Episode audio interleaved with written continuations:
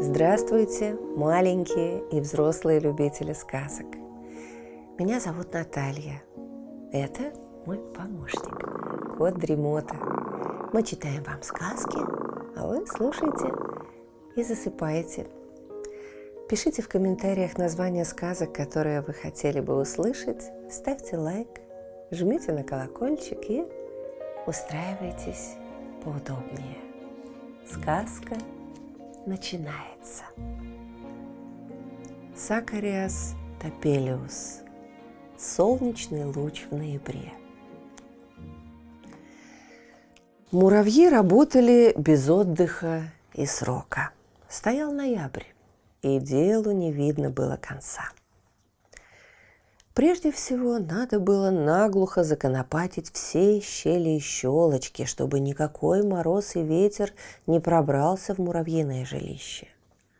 Потом нужно было обойти все кладовые и проверить, достаточно ли там запасов, чтобы прожить пять или шесть месяцев в заточении. Потом хорошенько укрепить все входы и выходы на случай вражеского нападения. Потом расчистить все муравьиные дорожки, чтобы на них не осталось ни одного сухого листка, ни одной иголки. И, наконец, надо было залезть на самое высокое дерево и оттуда наблюдать за всем, что делается на свете. А главное – следить за облаками, чтобы не пропустить наступление зимы. Но не одни только муравьи готовились к встрече зимы. Этим были заняты все жуки, пауки, букашки, козявки. А их на свете 94 квинтильона, 18 квадриллионов, 400 триллионов, 520 миллиардов, 880 миллионов, 954 тысячи 369. Попробуй-ка, напиши это число. Мне сказали, что этих букашек ровно столько, но я не поручусь, что это правильно. Может быть, их всего только 94 квинтильона, 18 квадриллионов, 400 триллионов, 520 миллиардов, 880 миллионов, 954 тысячи 368. Земля уже покрылась инеем. Семь миллионов застывших капель, семь миллионов жемчужин было рассыпано по земле, и никто их не поднимал. Увядшие стебельки трав и деревья оделись в темные печальные платья, и только сосны и ели оставались в своих зеленых шубах, которые они никогда не снимали. Ветры, резвые сыновья воздуха, сметали с облаков белые пушистые хлопья – чтобы укрыть землю. Замерзающие волны напевали у берегов свою грустную песню, пока, наконец, сами не заснули под твердым ледяным покровом. Всюду было холодно, пасмурно, печально. И вдруг в это ненастное время блеснул солнечный луч. Он пробился сквозь темную снеговую тучу заблестел на жемчужинах иния, осветив увядшую траву, помертвевшие деревья, мрачные сосны, взглянул на трудолюбивых муравьев, на все 94 квинтильона букашек, жуков, пауков, сколько их в точности я уже позабыл, и в одно мгновение все кругом изменилось. «Что это?» – с удивлением сказал Филин и зажмурил глаза – он сидел на высокой сосне и пел басом. Осень пришла, я слышу свист бури. Голос у него был хриплый, скрипучий, но теперь, когда все певчие птицы улетели, и он мог сойти за певца. «Это ни на что не похоже», — снова сказал Филин. «Я даже начинаю фальшивить. Солнце совсем ослепило меня, и я не вижу, что написано в нотах. Муравьи тоже были недовольны. Это никуда не годится, говорили они с возмущением. Они с большим трудом только что кончили нанизывать жемчужный иней на стебельки трав, а тут вдруг совершенно не кстати блеснул солнечный луч, и все жемчужины начали таять. «Нет, это никуда не годится!» – ворчали муравьи. «Убирали, убирали, и вот опять всюду слякоть и грязь!» Но пока они ворчали, солнечный луч побежал дальше – он скользил по черной голой земле и вдруг наткнулся на засохший осиновый листок. Сюда, под этот листок, забился полевой кузнечик. Целое лето он трещал и прыгал, нисколько не заботясь о том, что с ним будет зимой, и вот теперь лежал полумертвый от холода и голода. «Наверное, зима уже кончилась, и вернулось лето», — подумал кузнечик, пригретый солнечным лучом. И ему стало так весело, что он снова затрещал, застрекотал и стал выкидывать такие коленца, что увядший осиновый листок и тот запрыгал вместе с ним. А добрый солнечный луч как будто летел на трепещущих крыльях все дальше и дальше. Вот он скользнул по замерзшему пруду, засверкал на ледяной глади. Здесь уже толпились школьники. Все они смеялись и кричали. Мальчики вычерчивали только что наточенными коньками затейливые узоры на льду, а девочки стояли у берега и осторожно, то одной ногой, то другой, пробовали лед. «Не нужно ли кого-нибудь согреть?» – спросил солнечный луч. «Нет, нет!» – закричали ребята.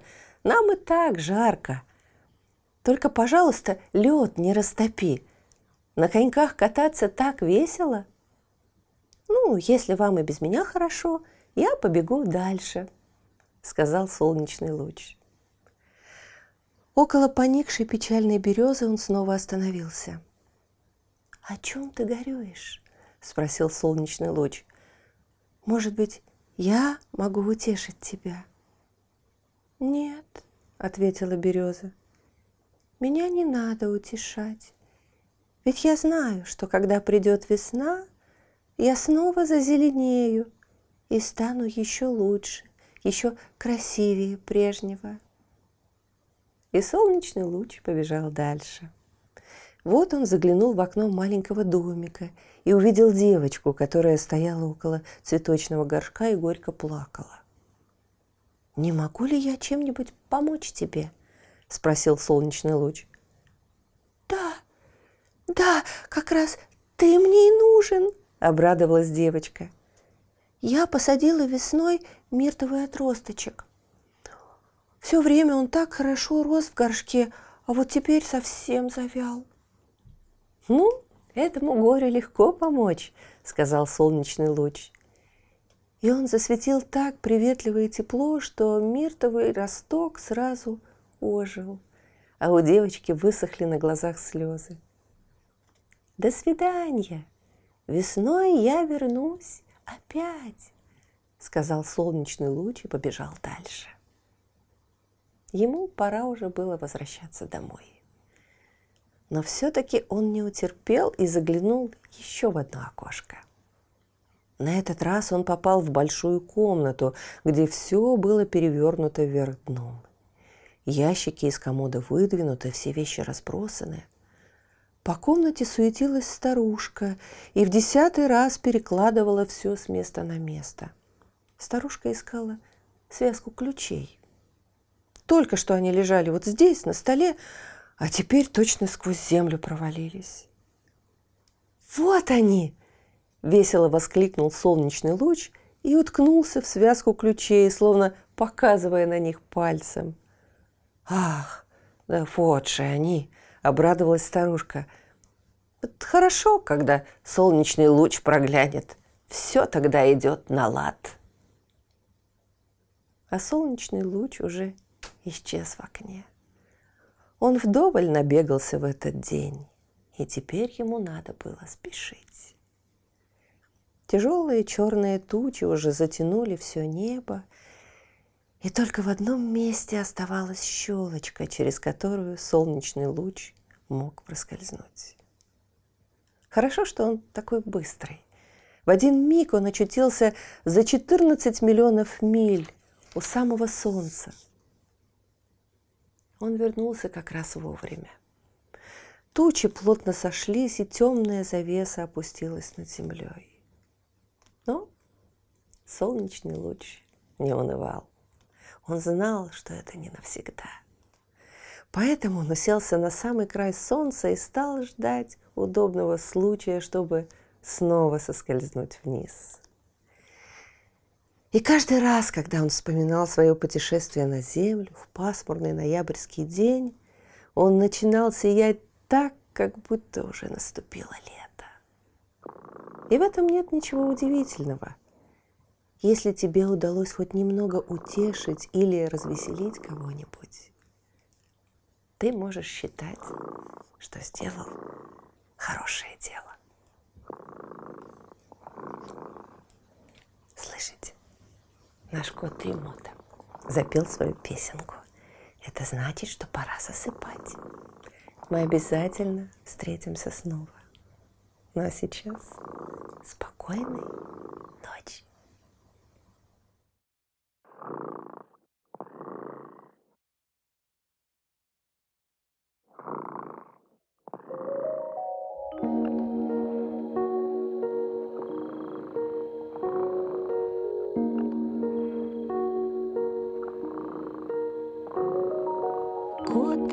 дремота сладко спит,